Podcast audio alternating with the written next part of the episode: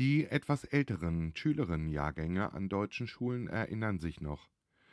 Da gab es die Haudegen und die Stilleren unter den Lehrkräften, und immer stand die Frage im Raum, was haben die wohl in der Zeit des Nationalsozialismus gemacht? Auch in meiner Schullaufbahn habe ich mich das im Nachhinein oft gefragt. Für das Lüneburger Johanneum ist diese Frage sehr weitgehend beantwortet. Das leistete die äußerst akribische Recherche des Historikers Dr. Bernd Rother, dem auch ein glücklicher Zufall zur Hilfe kam. Wie an allen deutschen Schulen nach der Zeit des Nationalsozialismus waren in den 1940er bis 1970er Jahren noch viele NS-belastete Lehrkräfte zugange. Rother recherchierte dies für sein Gymnasium, das Lüneburger Johanneum, und sichtete unzählige, jetzt endlich freigegebene Personalakten. In einem spannenden Vortrag stellte er die Ergebnisse nun der Lüneburger Öffentlichkeit vor. Der Saal war so prall gefüllt, dass etliche Interessierte wegen Überfüllung abgewiesen werden mussten. Die Veranstalter beschlossen kurzerhand, den Vortrag in Kürze noch einmal zu wiederholen. Die über hundert Zuhörerinnen, die es in den Saal geschafft hatten, konnten, zum Teil nur noch auf Stehplätzen, dem nun folgenden sehr spannenden Vortrag lauschen. Die anschließende Diskussion, die weitere ergänzende Details zu dem Vortrag als Oral History zutage förderten, können wir leider aus rechtlichen Gründen nicht wiedergeben. Hier also nun der rund 50-minütige Vortrag des Historikers Dr. Bernd Rother. Schönen guten Abend und äh, es ist ja in der Tat eine überwältigende, ein überwältigender Zuspruch. Äh, ich äh, lasse es mal ich werde also nicht jetzt mal Hand aufheben, wer am Joanneum gewesen ist. Oder äh, eher, wer nicht am Joanneum gewesen ist. Äh, bei den Jahrgängen, um die es geht, werden es ja wahrscheinlich eher äh, die Teilnehmerinnen sein, die dann die Hand aufheben würden, dass sie dort nicht gewesen sind, weil es das eben fast gar nicht gegeben hat zu der Zeit, über die ich spreche. Ja, 30. Januar, vor 91 Jahren begann das, woran wir auch heute Abend nochmal knabbern werden und das, was wir bis heute nicht richtig verdaut haben, was wir wahrscheinlich nie richtig verdauen werden. So monströs ist das, was vor 91 Jahren, heute vor 91 Jahren begonnen hat. Das ist im allgemeinen Bewusstsein, aber es ist schon angesprochen worden, das, was jeweils vor Ort das bedeutet hat, das ist in vielen Fällen ausgeblieben zu recherchieren. Manchmal war es gar keine große Absicht, äh, sondern einfach, es fehlte jemand, der sich dessen angenommen hat. Bei mir war der Auslöser 50 Jahre Abitur. Das war jetzt im Mai 23 und Tatsache, dass ich Historiker bin, weiß, wie man in Archiven was machen kann. Und als dritte Komponente eine Kommilitonin aus Studienzeiten war dann bis zu ihrer Rente Leiterin des Archivs in Stade und die hatte mir vor fünf Jahren, vier Jahren November 19 am Rande einer Veranstaltung in Braunschweig gesagt, ich habe die Personalakten deiner Lehrer. Und wenn man sich das mal anschaut, es gibt eine ungewöhnlich dichte Überlieferung an Personalakten für das Joanneum. Für die Rabeschule gibt es das in dieser Dichte nicht, für die Herderschule nicht und auch für das Uelzener Gymnasium Herzog Ernst August so heißt das, glaube ich. Äh, also habe ich nur mal geguckt. Das ist schon ein Glücksfall, dass es fürs Ionium das gibt, aber nicht zu allen Lehrern. Auch wenn im Nachhinein, nachher dann vielleicht noch Fragen kommen. Ich werde nicht alle deren Personalakten, ich gesehen habe, ansprechen, weil das dann eben nicht von Relevanz ist und das dann noch länger wäre als die ungefähr 45 Minuten, die ich brauchen werde. Äh, aber es gibt eben für eine ganze Reihe von Lehrern keine Personalakten, die sind dann irgendwo verschwunden. Das ist dann mal so. Ich werde heute Abend wenig über das Johanneum zwischen 1933 und 1945 sprechen. Ich werde überwiegend über die NS-Vergangenheit derjenigen Lehrer, Lehrerinnen gab es ja fast gar nicht in dieser Zeit, derjenigen Lehrer sprechen, die in den 50er und 60er Jahren am Johanneum tätig gewesen sind. Also die, die wahrscheinlich recht viele der Männer hier im Raum als Lehrer gehabt haben und sich dann an die eine oder andere Begebenheit erinnern werden. Ein Auslöser, das habe ich dann auch noch, äh, muss ich noch ergänzen, war, dass im Zuge dieser ganzen Vorbereitungen zum Abiturjubiläum mir ganz früh erinnerlich wurde, dass es über einen unserer Lehrer, ich werde dann später näher darauf eingehen, das Gerücht gab, also das, was wir als Schüler 1966, 67 schon mitbekommen haben, der war bei der Gestapo. Deswegen ist er nur Angestellter, nicht Beamter. Das wussten wir schon. Und wenn das da bei den Siebtklässlern schon ankommt, dann wusste das das gesamte Kollegium und darüber hinaus. Aber Details kommen später. Vorweg die Frage, ist das Anfang 2024 eigentlich noch von Interesse? Okay, das quantitative Interesse ist da, aber ist es mehr als das äh, Befriedigen persönlicher Neugierde, was ich, Andreas Heinecke hatte das mal so schön formuliert, äh, was ich mich nie getraut habe zu fragen, was ich aber gerne wissen würde über meine Lehrer. Äh, ist es das mehr? Ist es mehr auch als Nazi-Riecherei? Ja, da haben wir jetzt noch wieder einen Nazi enttarnt.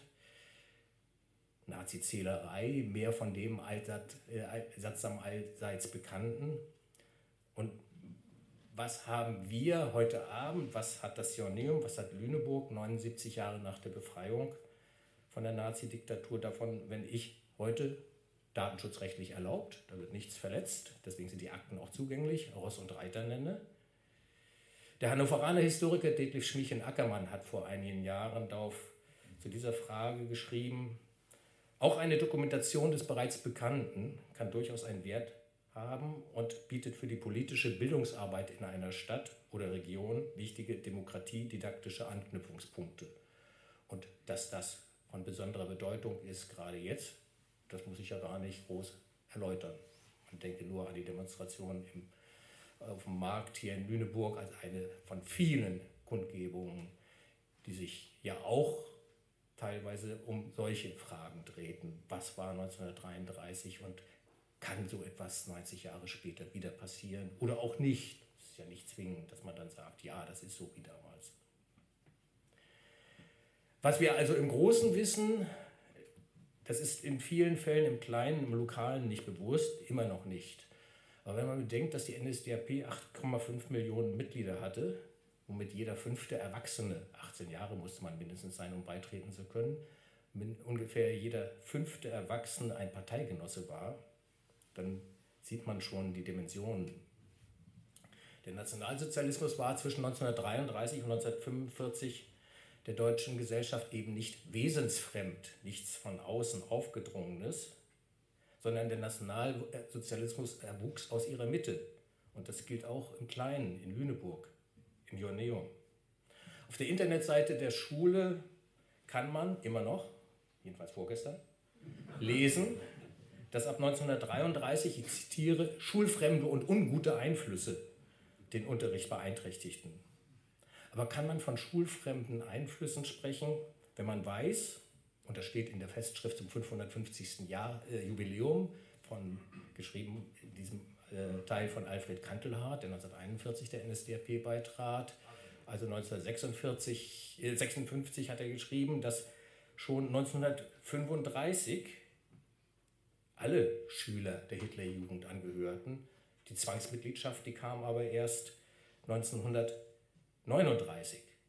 Waren das dann also Schulfremde? Ungute würde ich unterschreiben, aber waren das dann schulfremde Einflüsse? Und ab 1937, als die im Frühjahr 1933 verhängte Aufnahmesperre der NSDAP auslief, traten die meisten Lehrer des Johanneums umgehend der Partei bei. Auch alles nur Opportunismus, auch alles nur schulfremder Einfluss. Seit 1933 leitete der überzeugte Nationalsozialist Bernhard Gade das Joanneum. Er war in der Tat von außen aufgezwungen worden. Seinen linksliberalen Vorgänger Friedrich Hackmann hatten die Nazis aus dem Schuldienst entlassen. Die Schule verlassen mussten 1933 und 1937 in zwei Schritten auch zwei weitere Lehrer. 1940 gehörten fast 80 Prozent der zu diesem Zeitpunkt an der Schule tätigen Lehrer der NSDAP an. 80 Prozent.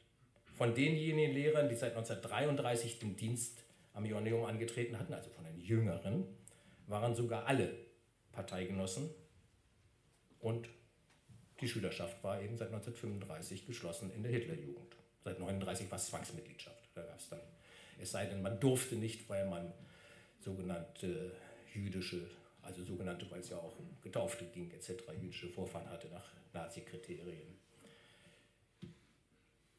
Was verdeckt sich hinter der Formulierung? Ein zweites äh, Zitat aus dieser Festschrift von 1956, die aber äh, dann auch wieder auftaucht in der Homepage der, des Journaliums von heute. Nach 1945 habe der, und ich zitiere jetzt, der zunächst herrschende Lehrermangel die Wiederherstellung eines zufriedenstellenden Unterrichtsganges erschwert. Also woher kam dieser Lehrermangel 1945 folgende?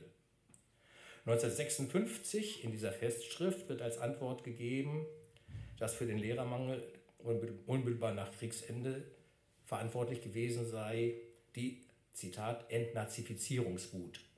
Manche besitzen vielleicht diese schwarze äh, Festschrift von 1956. Mittlerweile im Antiquariat, glaube ich, nicht unter 40 Euro zu kriegen, wenn es überhaupt. Da findet man da auf den Seiten oh, 61, 65 solche Formulierungen von der Entnazifizierungswut der britischen Militärregierung, der Lehrkräfte des Joanneums, und ich zitiere jetzt wieder, zum Opfer gefallen waren. Opfer sind diejenigen, die nicht Täter waren. Aber nicht von Opfern des NS ist hier die Rede, sondern von Opfern der Entnazifizierung. Und weiter hieß es 1956, nur wenige niedersächsische Gymnasien seien von der Entnazifizierungswut so stark betroffen gewesen wie das Joanneum. Für mich ist das ein Indiz, dass der Nationalsozialismus am Joanneum womöglich erfolgreicher gewesen war als an anderen höheren Lehranstalten. Aber nach dem 8. Mai 1945 stilisierten sich die bisherigen NSDAP-Mitglieder als Opfer. Und dieser Begriff des Opfers ist jetzt nicht von mir hier eingeführt, sondern eben steht dort. Dabei unterstelle ich nicht einmal Nazi, immer Nazi. Aber wenn man urteilen will, wenn man kritisieren oder auch entschuldigen will, muss man zuerst die Fakten zusammentragen. Das soll heute im Vordergrund stehen. Archivalische Quellen habe ich hinzuge äh, hinzugezogen. Das waren die Personalakten in Stade, was ich erwähnte, auch in Hannover im Landesarchiv sind ein paar Akten, unter anderem zu Walter Sauter, dem Direktor zwischen 1959 und 1969. Und dann habe ich auch noch mein eigenes Gedächtnis versucht zu mobilisieren, dann aber immer versucht, das auch zu überprüfen, weil das Gedächtnis ist so eine Sache. Und in den letzten Tagen kamen immer mehr Mails äh, mit Hinweisen und auch Erinnerungsberichten, die das auch nochmal angereichert haben. Ich habe also 24 Personalakten ausgewertet. Die meisten von ihnen enthalten Fragebögen zum beruflichen Werdegang und zur Mitgliedschaft in der NSDAP und ihren Nebenorganisationen wie zum Beispiel SA, SS oder Nationalsozialistischer Lehrerbund. Das waren die Fragebögen, Erich Salomon, die Fragebögen, die nach 1945 ausgefüllt werden mussten. In der britischen Zone ein bisschen anders gestaltet als in der amerikanischen Zone, aber dort stehen diese Informationen, wenn dort eben was anzugeben war. Auch die Urteile aus den Entnazifizierungsverfahren findet man häufig in diesen Akten. 24 Personalakten bedeuten, dass ich für ungefähr die Hälfte der 1956 beschäftigten Lehrer Unterlagen gefunden habe. 1956, weil in dieser schwarzen Schrift dann auch eine vollständige Liste mit Geburtsdatum, was hilft bei der NSDAP-Mitgliederkartei, das zu überprüfen, aller derjenigen, die am Joanneum als Lehrkräfte beschäftigt waren, zu finden ist. Und dann konnte ich das gut abgleichen. Also es ist nicht exakt deckungsgleich, aber ungefähr für die Hälfte der Lehrer aus dieser Zeit habe ich also Akten gefunden. Zurück ins Jahr 1945. 1945 äh, entfernte die britische Militärregierung nach der Befreiung den nationalsozialistischen Schuldirektor Garde aus seinem Amt und entließ darüber hinaus, wie überall in der britischen Zone, alle Lehrer. Polizisten auch und auch die leitenden Verwaltungskräfte. Um sie anschließend einer Überprüfung zu unterziehen, hinsichtlich der Nähe zum Nationalsozialismus. Und je nach Ergebnis dieser Überprüfung erfolgte die Wiedereinstellung oder eben nicht. Wie viele Lehrer vom Joanneum dauerhaft entlassen wurden, entzieht sich meiner Kenntnis, aber selbst der nationalsozialistische Schuldirektor Bernhard Gade fand eine neue Stelle. Und wo in Niedersachsen? In Celle. Das ist der Ort, der die höchste Wahrscheinlichkeit gehabt hätte, dass wenn man in Niedersachsen irgendwo als Alt-Nazi eine Stelle findet, dann in Celle.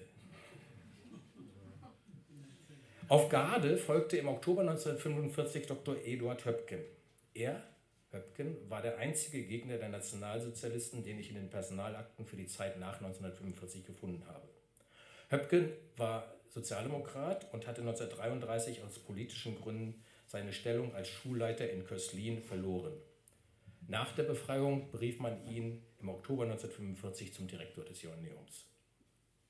In seinem neuen Amt am Joanneum legte Höpken Eltern und Schüler gegenüber ein schroffes Auftreten an den Tag. Das kann man wohl schon aus diesen Akten entnehmen. Aber es gab gegen ihn auch politisch motivierte Vorbehalte, wobei dieser Begriff politisch motivierte Vorbehalte zu schwach ist, um das zu charakterisieren, was im April 1946 geschah. Am Vorabend von Hitlers Geburtstag, das Datum kennen Sie alle, wurden mit Ölfarbe Hakenkreuze auf die Fassade des Joanneums geschmiert. Auch an anderen Gebäuden der Stadt gab es dies. Eine Woche später, also dann am 27. April, warfen spät abends Unbekannte einen Ziegelstein durch das Fenster von Höpkens Amtszimmer in der Schule, in dem er mit seiner Frau nächtigte, da seine Wohnung von der Militärregierung beschlagnahmt worden war. Höpken vermutete, dass beide Delikte April 1946 von denselben Tätern, also von Nazis, womöglich, schreibt er, als womöglich Schülern des Joanneums begangen wurden. 1951 eskalierten die Attacken auf Höpken erneut. Eine in den Akten nicht näher benannte Fraktion im Lüneburger Stadtparlament beantragte, ihn zu entlassen, da er nicht das Vertrauen der Schüler, Eltern und Ehemaligen besitze. Ist auffällig, Lehrer werden nicht genannt. Da scheint er halt mittlerweile Vertrauen gefunden zu haben. Jedenfalls fehlt das Vertrauen der Schüler, Eltern und Ehemaligen. Die vorgesetzte Behörde in Hannover ging den Vorwürfen nach, befand sie für unzutreffend und äußerte stattdessen die Vermutung, ich zitiere, es erscheint nicht ausgeschlossen, dass vielleicht auch politische Motive, politische Momente in der Animosität gewisser Kreise gegen Herrn Höpken mitspielen mögen. Teile der Lüneburger Gesellschaft empfingen, das kann man wohl als Fazit festhalten, den Sozialdemokraten Höpken nicht gerade mit offenen Armen. Und in Teilen der Schülerschaft scheint auch nach dem 8. Mai 1945 noch der Nazi-Ungeist Anklang gefunden zu haben. Zu Höpkens Nachfolger berief die Stadt Lüneburg 1952 Dr. Dietrich Mack, also Höpken war auch promoviert, ich werde das jetzt bei, nicht bei jedem mit dem Doktortitel erwähnen, aber bei den Direktoren dann doch. Dr. Dietrich Mack aus Braunschweig. Mack war 1933 der NSDAP beigetreten und auch der SA, war also in politischer Hinsicht der Antipode von Höpken. Wegen der Mitgliedschaft bei den Nazis durfte Mack erst 1947 wieder unterrichten, dieses Überprüfungsverfahren der britischen Militärregierung. 1952 gelangte er an das Joanneum, 1959 kehrte er nach Braunschweig zurück und Walter Sauter übernahm die Leitung des Joanneums, die er für zehn Jahre innehatte. Sauter war der NSDAP ferngeblieben, vermutlich weil ihm, dem Antike- und Theaterbegeisterten, die Partei zu rabaukig war. Er blieb bis 1969 im Amt. Das wäre, was 1969 passierte, Peter, ausreichend für einen eigenen Abend. Aber darauf werde ich jetzt nicht eingehen. Zwischen 1945 und 1969 hatten somit nacheinander ein NS-Gegner, ein NSDAP-Mitglied und ein unpolitischer die Leitung des Joanneums inne. Wie stand es nun um die NS-Vergangenheit des übrigen Lehrerkollegiums? Gegner des Nationalsozialismus befanden sich, wie gesagt, nicht darunter. Vier Gruppen unterscheide ich. Erstens dezidiert unpolitische, die kein Parteimitglied geworden waren. Zweitens Mitläufer in Anführungszeichen, das war ja eine Kategorie beim Entnazifizierungsverfahren, Mitläufer, die vorwiegend aus opportunistischen Gründen, vorwiegend aus opportunistischen Gründen der NSDAP beigetreten waren, dort aber keine Funktionen übernehmen, übernahmen. Drittens Funktionäre der NSDAP. Viertens und als Sonderfall ein führender Täter des NS-Terrorapparates. Bevor ich auf Details eingehe, erlauben Sie mir ein Wort zu dem Begriff Opportunisten. Die Opportunisten verwiesen nach 1945 darauf, dass sie keine überzeugten Nationalsozialisten gewesen seien, sondern nur aufgrund äußeren Drucks beigetreten seien. Diesen äußeren Druck, zum Beispiel in Form von Aufstiegschancen, die man vermeintlich oder tatsächlich nur als Parteimitglied hatte, hat es sicherlich in manchen Fällen gegeben. Aber es bedurfte doch eines Mindestmaßes an Übereinstimmung mit der NS-Ideologie, um es über sich zu bringen, dieser Partei beizutreten. Die Opportunisten, die sich der NSDAP anschlossen, konnten sich mit manchen oder gar mit vielen Bestandteilen der NS-Ideologie anfreunden. Wer einen funktionierenden moralischen Kompass, ein gefestigtes Wertegefüge besaß, sei es als Christ, als Liberaler, als Sozialdemokrat oder auch als Kommunist, dem war das versperrt. Also die erste Gruppe, die Unpolitischen. Neben Walter Sauter verzeichnen die Personalakten von drei weiteren Lehrern keine NSDAP-Mitgliedschaft. Karl Menz, Sport und Erdkunde, Heinz-Horst Mund, Lehrer für Kunst und Erdkunde und Johannes Schierbaum, der Latein und Griechisch unterrichtete. Ihre nach Kriegsende verfassten Lebensläufe zeigen Mund und Schierbaum als unpolitische Menschen, denen nicht bewusst war, woran sie als Soldaten teilgenommen hatten. Schierbaum schrieb 1948, und das ist Zitat, das steht für weitere Ausführungen, die in den Akten zu finden sind, in seinem Lebenslauf. Also ich zitiere aus Schierbaums Lebenslauf von 1948, eigenhändig für die Personalakte geschrieben. Als besonderen Vorteil meiner Dienstzeit in der Wehrmacht sehe ich es an, vor allem auch mehrere außerdeutsche Länder kennenzulernen. Die Wehrmacht als größtes Reisebüro der Welt. Das ist ein Spruch, den ich aus meiner Kindheit von der Elterngeneration kenne. Ähnlich klang es 1951 bei Mund. 1940 marschierte ich mit nach Holland, Belgien und Nordfrankreich. Während dieser abwechslungsreichen Zeit bemühte ich mich ständig, die Besonderheiten und Schönheiten dieser Länder geografisch, malerisch und kunstgeschichtlich einzufangen. Naja, war ja Kunstlehrer. Das war es dann aber an Reflexion über das, was er mitgemacht hatte.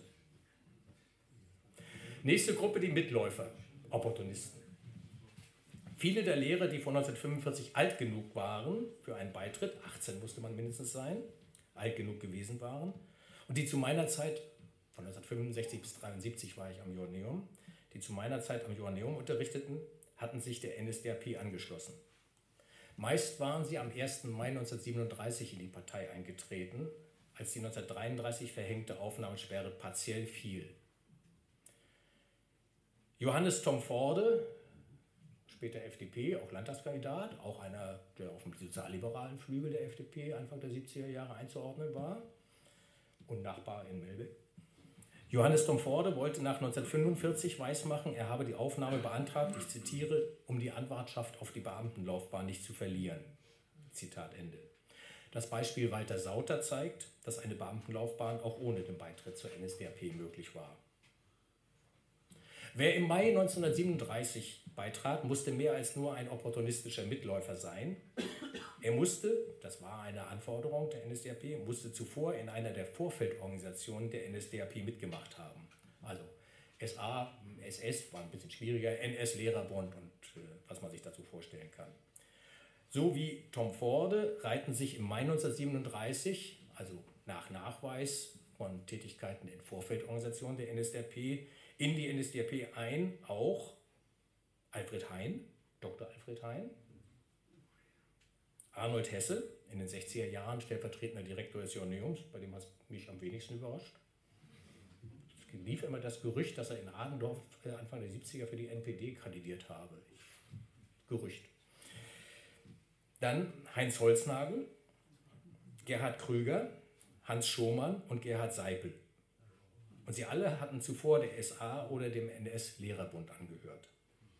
1940 folgte Rudolf Neumann, den habe ich nicht erlebt, aber der Vollständigkeit halber. 1941 Alfred Kantelhardt, auch vor meiner Zeit, aber in dieser Festschrift hat er große, von 1956 hat er weite Teile geschrieben.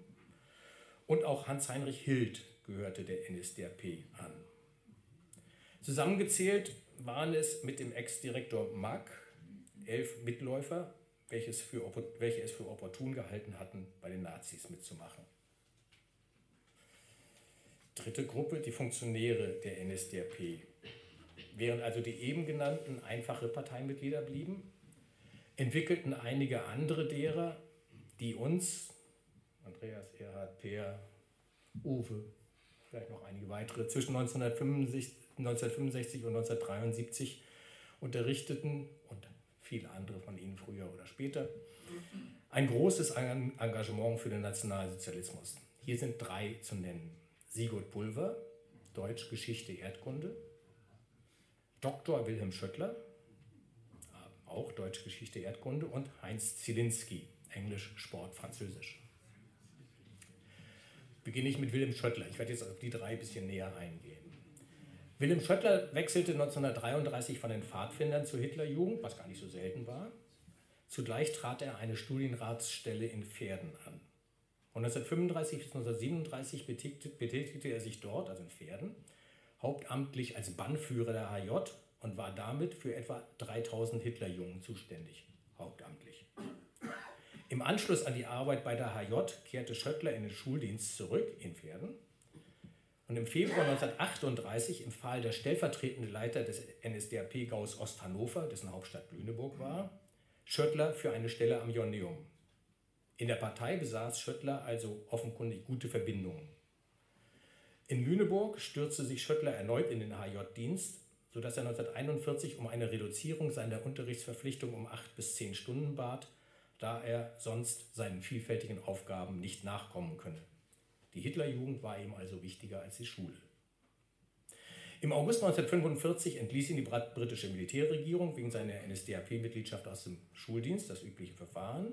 1948 stufte ihn der Entnazifizierungsausschuss in die Kategorie 4 von 5 ein, 1 Haupttäter, 5 unbelastet. Er war also 4 Mitläufer, trotz dieser Tätigkeit.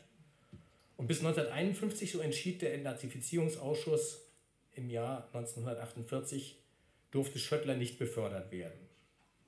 Während der Anhörung vor dem Ausschuss hatte Schöttler versucht, seine Tätigkeiten in der HJ herunterzuspielen und von Konflikten mit der HJ gesprochen, die ihm der Ausschuss aber nicht glaubte. In einem späteren Lebenslauf erwähnte Schöttler seine hauptamtliche HJ-Arbeit mit keinem Wort. Für 1935 bis 1937 trug er dort ein beurlaubt. Im April 1949 kam Schöttler wieder zum Joanneum. Heinz Zielinski, nicht nur wegen des Namens, sondern weil er aus Berlin kam, Zille. Ich habe ihn nie gehabt, aber na, jetzt mache ich ja keine Umfrage, wer Zille alles gab. Heinz Zielinski trat 1933 der NSDAP bei, also ziemlich früh, und 1935 der SS. 1941 begann er als, begann er als Lehrer an der NPEA in Berlin-Spandau. Exakt so abgekürzt NPEA steht es in seinem Lebenslauf von 1951. Wer weiß gleich, was NPEA ist? NAPOLA. Nationalpolitische Erziehungsanstalt, NPEA, umgangssprachlich NAPOLA. Die NAPOLAs, von denen es im Großdeutschen Reich insgesamt 43 gab, waren die Eliteschulen der NSDAP. Von dort sollten die künftigen Führer kommen, Führer in Anführungszeichen. Bis zum Mai 1945, also von 1941 beginnend, blieb Zielinski Napola-Lehrer. Auch in weiteren Nachkriegsunterlagen verwendete äh, Zielinski die Abkürzung NPEA. Nie schrieb er den Namen aus. Alternativ verschwieg er diese Station seines beruflichen Werdegangs gänzlich. Auch einen weiteren Fleck auf seiner Weste versuchte Zielinski auf diesem Weg, Abkürzungen, zu verdecken. Als militärische Einheit, zu der er im September 1939 eingezogen wurde, also wie er schreibt, eingezogen wurde, gab er nach 1945 an LSS Art Abteilung, nein, LS, Entschuldigung, das ist Brille. LSSAH Art Abteilung. Leibstandarte Adolf Hitler Die ist 1938, die ist als gegründet worden als Leibwache Hitlers. 1938 wurde sie zu einem stehenden militärischen Verband der SS. 1949 schrieb Zielinski, wie ich schon gesagt habe, er sei dorthin eingezogen worden. Tatsächlich bestand die Leibstandarte nur aus Freiwilligen. Zielinski blieb bei ihr bis August 1940. Auch den Wechsel zur Spandauer Napola im Mai 1941 von einer normalen Schule in Berlin-Oberschöneweide Im Mai 1941 nannte Zielinski 1949 eine Abkommandierung und Dienstverpflichtung. Wie bei seiner Angabe zur Leibstandarte wollte er den Eindruck erwecken, dass er nur aufgrund eines Befehls dort tätig gewesen war. Aber ohne eine nahtlose und damit freiwillige Übereinstimmung mit der NS-Ideologie kam niemand als Lehrer zur Napola. Bei Kriegsende internierte ihn die britische Militärregierung wegen der Zugehörigkeit zur SS. Im November 1947, zwei Jahre, das ist bei den Briten schon relativ viel, kam er frei. Im selben Monat wurde sein Entnazifizierungsverfahren wegen geringer Schuld eingestellt. Im März 1949 folgte dann doch noch der unbefristete Entzug des passiven Wahlrechts und eine fünfjährige Beförderungssperre. In dieser Zeit, in diesen fünf Jahren, solle Zielinski zeigen, so steht es dann in der Begründung, dass er sich von der, von der SS-Idee abgewandt habe. Ein Jahr später waren Zielinskis Bemühungen um Wiederzulassung zum Schuldienst erfolgreich. Im August 1950 erhielt er einen Lehrauftrag am Joanneum. Am 1. Oktober des Jahres wurde er Beamter auf Widerruf und 1952 erfolgte die Ernennung zum Beamten auf Lebenszeit. Dritter und in dieser Kategorie letzter der NS-Funktionäre Sigurd Pulver, mein Klassenlehrer in der siebten und achten Klasse. Er schloss sich bereits 1928 als 19-Jähriger der noch unbedeutenden oder jedenfalls nicht sehr bedeutenden NSDAP und auch der SA an. Pulver engagierte sich über die Maßen, sein Studienende verzögerte sich deshalb. Den Nationalsozialismus verinnerlichte er so sehr, dass er aus der evangelischen Kirche austrat und sich nun als gottgläubig bezeichnete, eine Form des Agnostizismus, die als Ausdruck besonderer Übereinstimmung mit der NS-Weltanschauung galt. In einer Beurteilung aus seiner Referendarzeit 1939 hoben die Ausbilder seine Kenntnisse in Rassenkunde und Bevölkerungslehre hervor. Karriere machte er dennoch nicht, weder im Schuldienst noch in der Partei. 1943 wurde er Lehrer am Joanneum, aber das nur auf dem Papier. Er blieb an der Front als Soldat, aber bekam eine Stelle zugewiesen, ohne jemals physisch anwesend gewesen zu sein am Joanneum 1943. War aber eben seitdem dort gelistet. 1945 geriet Pulver in US-amerikanische Kriegsgefangenschaft. Nach der Entlassung im Juni 1946 meldete sich Pulver umgehend beim Joanneum. Im Fragebogen zur Entnazifizierung verheimlichte oder beschönigte Pulver nichts, anders als seine späteren Kollegen am Joanneum. Im März 1947 wurde er wegen seiner NS-Vergangenheit aus dem Schuldienst entlassen. Er arbeitete nun als technischer Zeichner. Im Februar 1949 entschied der Entnazifizierungsausschuss, dass ihm für drei Jahre das passive Wahlrecht entzogen werde und er ebenfalls für drei Jahre nicht Studienrat sein dürfe, sondern nur auf Probe einzustellen sei. Aber ein neuer Anlauf war nun für Pulver möglich. Zum 1. Oktober 1949 stellte ihn die Stadt Lüneburg als Studienassessor am Joanneum ein. Bis 1954-55 waren die Lehrer bei der Stadt Lüneburg angestellt oder Beamter. Äh, nicht, wie es dann später war und bis heute ist beim Land Niedersachsen. Deswegen war das eine Entscheidung, die die Stadt Lüneburg zu treffen hatte. Und im Rat der Stadt gab es darüber eine Abstimmung. Mit 16 zu 8 wurde die Einstellung von Pulver beschlossen, aber das Ratsprotokoll gibt keinerlei Hinweise darauf, wer diese acht Gegenstimmen oder auch die 16 Ja-Stimmen gewesen sind und aus welchen Motiven bei ihm solch eine kontroverse Abstimmung gewesen ist. Ob es kontroverse Abstimmungen für andere gegeben hat, äh, also diese mühselige Arbeit des Durchforstens der Ratsprotokolle habe ich äh, bislang nicht auf mich genommen. Bei Pulver ist es einfach in seiner Personalakte drin, der Auszug aus dem Protokoll und deswegen lässt sich das leicht feststellen. Pulver kam dem Typus des ideologisch überzeugten, nicht von opportunistischen Beweggründen motivierten Nationalsozialisten am nächsten, was natürlich seine Verantwortung für die Folgen seiner politischen Entscheidung nicht mindert. Für diese Einschätzung als überzeugter, aber dann sozusagen geläuterter, spricht auch diese Erinnerung eines der Abiturienten des Jahres 1973. Irgendwann mal kam er an den Juso-Stand in der Bäckerstraße und sagte sinngemäß, dass er sich nach dieser furchtbaren Enttäuschung nie wieder politisch engagiert habe. So, jetzt kommt Kurt Pohl. ein führender Akteur des NS-Terrorapparates. Unter all denen, deren Personalakten überliefert sind, ragt er, Kurt Pohl, heraus. Jahrgang 1906, aus Schlesien stammen, Lehrer für Latein, Griechisch und Französisch. Das Gesicht werden viele vor sich haben. Ich hätte, wenn wir jetzt hier noch Technik von ihm und von Pulver gibt es in Akten äh, Fotos, also Porträtfotos. Äh, und äh, bei Pohl muss man wirklich sagen, erfüllt alle Vorurteile. So wie man sich so einen vorstellt. In meiner Erinnerung lief er auch im Ledermantel rum, aber die Erinnerung ist so eine Sache. Ähm, Im September 1934 beendete Kurt Pohl das Referendariat, aber blieb nicht im Schuldienst. Ab Oktober 1934 arbeitete Pohl beim Sicherheitsdienst SD der SS. Der Sicherheitsdienst war der Nachrichtendienst der NSDAP. Er war, etwas vereinfacht gesagt, also eine Institution der Partei und sollte Gegner der Nationalsozialisten ausfindig machen, während die Gestapo zum Staatsapparat gehörte und die vom SD ermittelten Gegner verhaftete.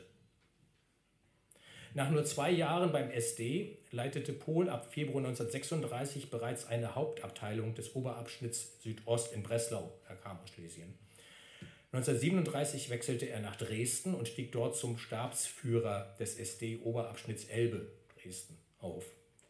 Weitere Karriereschritte waren Inspekteur der Sicherheitspolizei und des SD in Kassel und Leiter des SD-Abschnitts Frankfurt-Main. Damit als Leiter eines SD-Abschnitts gehörte Pohl zu den etwa 40 regionalen Chefs des mittlerweile größer gewordenen Sicherheitsdienstes, also zur Spitze des NS-Verfolgungsapparats. Ende März 1900, ja, Fenster mal wieder auf, damit auch alle nicht nur wegen der Spannung des Themas, sondern auch wegen der Luft wach bleiben. Ende März 1942 erfolgte die Abordnung von Pohl zur Dienststelle des Befehlshabers der Sicherheitspolizei in Riga. Die Sicherheitspolizei hatte in den von Deutschland besetzten Gebieten die Aufgabe, tatsächliche und angebliche Gegner von Nazi-Deutschland zu bekämpfen, einschließlich deren Ermordung. Zu den Opfern gehörten Partisanen ebenso wie Juden. Auf Pohls Verwendung im Baltikum werde ich später zurückkommen, denn daraus erwuchsen ihm in den 60er Jahren besondere Probleme. Seinen höchsten Dienstgrad erreichte Pohl im Juni 1943, als er zum Obersturmbannführer befördert wurde, was dem Oberstleutnant in der Armee entsprach. Und Oberstleutnant ist, kommt bald, gibt es noch den Oberst und dann kommt der General. Also da ist nicht mehr viel bis zum General. Dieser Karriereschritt war mit Wirkung vom 1. Oktober 1943 verbunden mit der Versetzung von Riga nach Straßburg zum dortigen Befehlshaber der Sicherheitspolizei. Ende November 1944 wurde Straßburg befreit. Pohl verlor seinen bisherigen Wirkungskreis. Anfang Mai 1945 geriet er in französische Kriegsgefangenschaft, in der er über drei Jahre bis zum September 1948 blieb, wobei generell französische Kriegsgefangenschaft etwas länger dauerte als die britische oder die amerikanische. Erst im April 1957, zwölf Jahre nach Kriegsende, waren Pohls Versuche, eine Lehrerstelle zu erlangen, erfolgreich. Aus Niedersachsen erreichte ihn die Nachricht, er könne sofort am Joanneum anfangen, da er Fächer unterrichten konnte, für die es an Lehrern mangelte.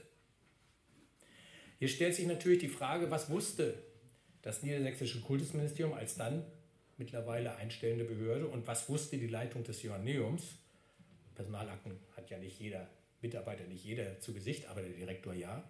Was wussten die über Pohls bisherigen Werdegang? In einem Personalfragebogen, den Pohl Anfang Juli 1957, also bereits am Joanneum, ausfüllte, aber April angefangen, Juli ausgefüllt, also war nicht viel Zeit vergangen, gab Pohl an, von 1934 bis 1939 wissenschaftlicher Mitarbeiter beim Sicherheitsdienst der SS gewesen zu sein. Für 1939 bis 1945 ergänzte er Militärdienst bei der SS geleistet zu haben. Wie weit oben er in der Hierarchie der SS gestanden hatte, konnte man daraus nicht erschließen.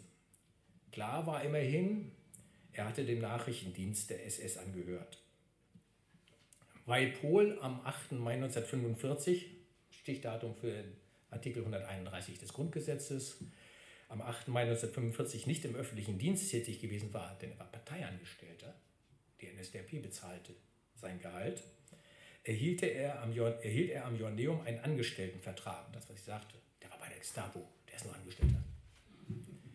Während so gut wie alle seine Kollegen eben Beamte waren. Umgehend stellte Pohl natürlich einen Antrag auf Verbeamtung. Die Verwaltung der höheren Schulen in Hannover befürwortete dies, aber der sozialdemokratische Innenminister Niedersachsens, Hinrich Wilhelm Kopf, über den man getrennt nochmal wieder reden könnte, aber in diesem Moment, Hinrich Wilhelm Kopf, wollte vor seiner Entscheidung mehr über den neuen Lehrer wissen. Im Januar 1958 beauftragte das Innenministerium den Verfassungsschutz mit der Beschaffung von Unterlagen über Pol aus dem Berlin Document Center, wo die Mitgliederkartei der NSDAP aufbewahrt wurde und bis in die 80er Jahre unter Verwaltung der amerikanischen äh, Militärbehörden gewesen war, also nicht unter deutscher Verwaltung. Im Juni 1958, also Januar der Auftrag, besorgt das mal aus dem Document Center, Juni 1958 lag das Ergebnis vor, so ein Stapel, ist in der Personalakte von ihm drin. Nun kannte man in Hannover das, was ich gerade als berufliche Laufbahn Pols zwischen 1934 und 1945 geschildert habe. Rechtlich bedeutete es, wie das Innenministerium resümierte, dass Pohl keinen Anspruch auf Beamtung besaß. Die Unterlagen kamen zu Pohls Personalakte und diese wurde nicht in Hannover, sondern am Joanneum geführt. An der Behörde, Institution, Schule, der man beschäftigt ist. Die Schulleitung wusste somit um die herausgehobene Stellung von Pohl im Sicherheitsdienst der SS. 58 war es Dr. Dietrich Max, 33 äh, eingetreten, ab 1949 war es Walter Sauter, kein Parteimitglied. Das Gerücht, wie es auch immer nach draußen gedrungen sein kann, keine Ahnung, kann man sich jetzt alles zusammenreimen, bis hin zur Sekretärin, die das erzählt hat, drang also bis zu den Schülern, bereits in der siebten Klasse, als Pohl mein Lateinlehrer wurde, also Ende 1966, bekamen wir Wind davon. Aber Pohl wollte, ich sage natürlich, die Wahrheit verbergen. Gegenüber älteren Schülern klagte er, er habe, und das ist jetzt klagte er, er habe Nachteile zu erleiden, weil er ständig mit dem SS-General Oswald Pohl verwechselt werde, der in der Tat wegen seiner Verbrechen 1951 hingerichtet worden war. Dass er selbst ziemlich viel Dreck am Stecken hatte, unterschlug er wohlweislich. Das beeinträchtigte, soweit der Aktenlage es erkennen lässt, aber nicht Pohls Stellung am Ioneum. Für seine wiederholten Anträge, Beamter zu werden, erhielt er stets Unterstützung. Direktor Mack berichtete vier Wochen nach Dienstantritt von Pohl an die Schulbehörde in Hannover, dass Pohl menschlich einen sehr sympathischen Eindruck mache. Die Verbeamtung befürwortete Mark ausdrücklich. Und Mark wies auch darauf hin, dass Pohl auf seine Bitten die Aufgabe übernommen habe, ich zitiere, sich der Zucht und Ordnung im Schulgebäude anzunehmen. Da kannte er sich aus auf Max nach, auch Max Nachfolger Walter Sauter wünschte im April und im Juli 1959 erneut die Verbeamtung und der Personalrat des Joanneums empfahl sie ebenfalls. Im Verwaltungsapparat des Hannoveraner Kultusministeriums war man nun 1959 erneut bereit, Pohls Antrag zu bewilligen. Im Januar 1959 entwarf die staatliche Verwaltung für die höheren Schulen für den Kultusminister eine befürwortende Stellungnahme. In dem Entwurf hieß es, dass eine Ablehnung der Verbeamtung, ich zitiere jetzt, bis ich sage, dass das Zitat zu Ende ist, ab jetzt ist es die höhere, die, die zentrale Verwaltung, staatliche Verwaltung für die höheren Schulen, die spricht. Also, die schreibt 1959, dass eine Ablehnung der Verbeamtung, jetzt beginnt den damaligen Verhältnissen, gemeint ist 1933 folgende, den damaligen Verhältnissen nicht ganz gerecht werde. Der Übertritt des P in den Sicherheitsdienst ist zu einer Zeit erfolgt, 34 ist gemeint, wo der Charakter dieser Organisation in einem wesentlich anderen Licht in Erscheinung getreten ist als in den Jahren nachher, insbesondere des Krieges. Ein Ausscheiden aus dem SD ist später kaum möglich gewesen, ohne dass sich der Betreffende Verfolgungen ausgesetzt hätte. Zitat Ende. Da stockt, jedenfalls stockte mir als Leser, ich würde sagen, dem heutigen Leser und der Leserin doch der Atem. In der Tat hatte 1934 der SS-Sicherheitsdienst noch keine Juden ermordet. Anders als während des Krieges. Aber das Nürnberger Urteil hatte die SS nicht erst für die Zeit ab 1939 zur verbrecherischen Organisation erklärt. Und auch 1934 bestand die Arbeit, die Aufgabe des SD darin, Widerstand gegen die Diktatur aufzuspüren und die Herrschaft Hitlers zu stabilisieren. Und von möglicher Verfolgung beim Versuch, aus dem Sicherheitsdienst auszuscheiden, ist bis heute nichts bekannt. Die Schulverwaltung, also die staatliche Verwaltung für die höheren Schulen in Hannover, hatte also keine Bedenken, Pohl zum Beamten zu machen. Aber es gab ja noch die politische Leitung des Hauses, den Kultusminister. Das war jetzt Richard Vogt aus Helmstedt, ein selbst von der NS-Diktatur verfolgter Sozialdemokrat und Lehrer. Er entschied im Februar 1960 gegen den Rat seiner Verwaltung, Kurt Pohl darf nicht Beamter werden. Für einige Jahre war, laut Aktenlage, damit Ruhe. 1966 reichte Pohl beim Verwaltungsgericht Lüneburg Klage gegen das Land Niedersachsen ein und forderte seine Verbeamtung erneut. In der ersten Instanz scheiterte er damit im November 1967. In der zweiten Instanz kam es im Februar 1969 zu einem Vergleich zwischen Pohl und dem Land Niedersachsen. Für den Vergleich wichtig war Pohls Rolle in Riga im Jahr 1942. Im Vergleich stimmte das Land Niedersachsen im Februar 1969 einer Verbeamtung Pols zu, sofern Pohl in dem erst drei Monate zuvor begonnenen Verfahren wegen der Erschießung von 25 russischen Kriegsgefangenen im Jahr 1942 freigesprochen oder das Verfahren eingestellt werde. Im Januar 1970 stellte die Lüneburger Staatsanwaltschaft in der Tat das Verfahren gegen Pohl ein. Aber es war kein Freispruch erster Klasse. Vielmehr hatte die Staatsanwaltschaft wegen widersprüchlicher Zeugenaussagen Pohl nicht nachweisen können, dass er, dass er den Befehl für die Erschießung der Kriegsgefangenen gegeben habe. Aber entsprechend dem Vergleich vom Februar 1969 erhielt Kurt Pohl im August 1970 die Ernennungsurkunde zum Beamten auf Lebenszeit und zum Studienrat anderthalb Jahre vor der Pensionierung.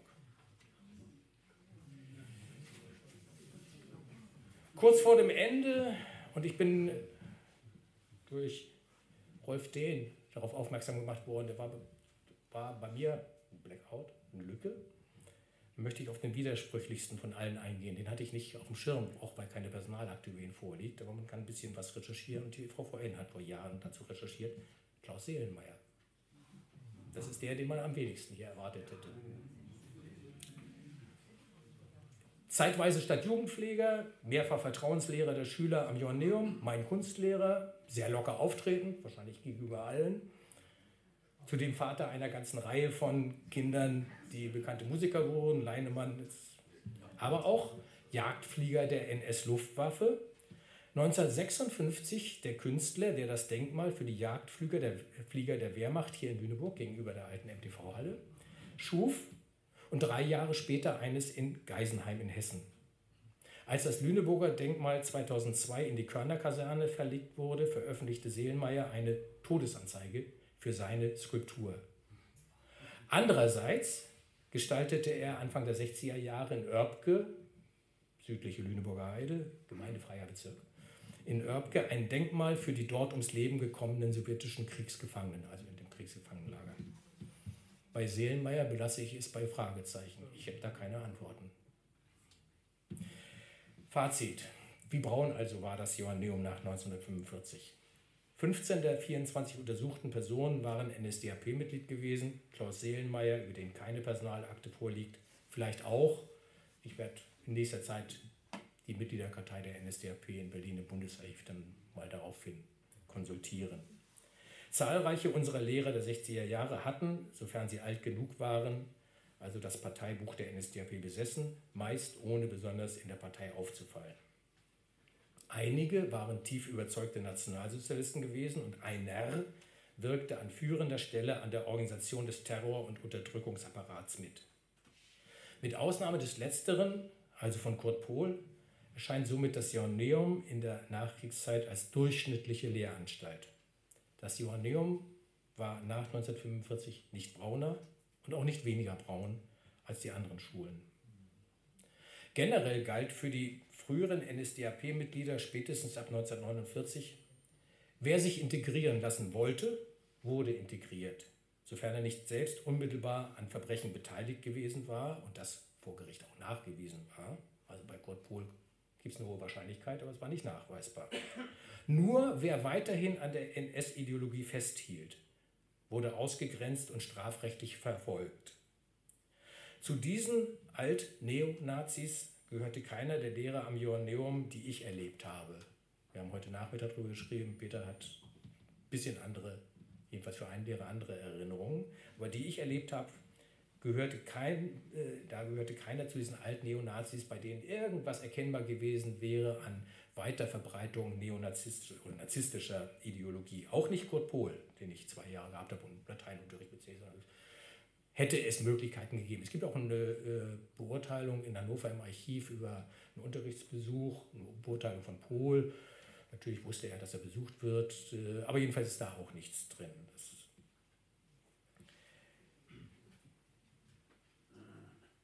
Bei keinem von ihnen erkenne ich also im Rückblick Spuren einer spezifischen NS-Pädagogik, seien es rassistische Ansichten, imperialistische Geschichts- und Raumbetrachtung oder auch eine militärähnliche Disziplin im Unterricht auf dem Schulhof. Trotz dieser Beauftragung auf Zucht und Ordnung zu schauen, auch bei Pohl ging es normal zu. Das war jetzt nun nicht ein Unterricht, wie man das heute vielleicht kennt, aber jetzt nichts, äh, wo ich etwas mit militärischer Disziplin in Erinnerung hätte, jedenfalls ich selber. Zum Integrationsangebot gehörte unverzichtbar das Verdrängen und Vergessen. Von Oktober 1945 bis 1952 saß der Sozialdemokrat Eduard Höpken bei Lehrerkonferenzen an einem Tisch mit einem Kollegium, das überwiegend aus Menschen bestand, die Hitler die Legitimation dafür gegeben hatten, dass er, Höpken, 1933 seine, aus seiner Stellung gedrängt werden konnte und dass er, Höpken, fürchten musste, wie viele seiner Genossen aus der SPD im KZ zu landen und nach 1945 hatte er Probleme, in der Stadt Fuß zu fassen. Das Vergessen und Verdrängen war mehr als ein duldendes Hinnehmen, dass man angesichts der riesigen Zahl ehemaliger NSDAP-Mitglieder anders nicht hätte verfahren können, als sie zu integrieren. In den dienstlichen Beurteilungen, die auch charakterliche Bewertungen enthielten, gab es nicht den geringsten Schimmer eines Ressentiments gegen ehemalige Nazis. Es dominierte der Chorgeist. Wenn Direktor Mack 1958 ganz unschuldig nach Hannover meldete, und ich hatte schon zitiert, Pohl kümmere sich jetzt um Zucht und Ordnung im Schulgebäude, dann mag man heute nicht glauben, dass er die bitterböse Ironie einer solchen Formulierung nicht bemerkte, aber es war wohl so. Eine intensive Beschäftigung mit der eigenen Vergangenheit haben viele Institutionen und Firmen erst spät und oft zögerlich begonnen. Das gilt auch für das Joanneum. Die Festschrift aus dem 600. Jahr der Existenz war ein erster Schritt in diese Richtung. Hier konnte man 2006 lesen, wie hoch 1944 der Anteil der NSDAP-Mitglieder im Kollegium war, 79 Prozent gerundet 80 Prozent, und die Darstellung der Schulgeschichte zwischen 1933 und 1945 in der Festschrift des Jahres 1956 wurde kritisch kommentiert. Vieles blieb aber noch unaufgeklärt. Und es blieb bei der Grundthese des Jahres 1956, dass die nationalsozialistische Ideologie einer Schule wie dem Joanneum fremd war. Es sei noch zu erforschen, ich zitiere, wie der nationalsozialistische Ungeist in eine Bastion der bürgerlichen Kultur eingedrungen ist. So steht es in der Broschüre von 2006. Diese Gegenüberstellung von NS und bürgerlicher Kultur geht an den Realitäten vorbei. Nicht unter Druck und aus opportunistischen Gründen, sondern aus tiefer Überzeugung schlossen sich große Teile des deutschen Bürgertums Hitler an. Dass dieser 1933 seine Diktatur errichten konnte, lag zuvorderst am historischen Versagen des deutschen Bürgertums, das der Demokratie den Rücken zugewandt hatte. Dankeschön.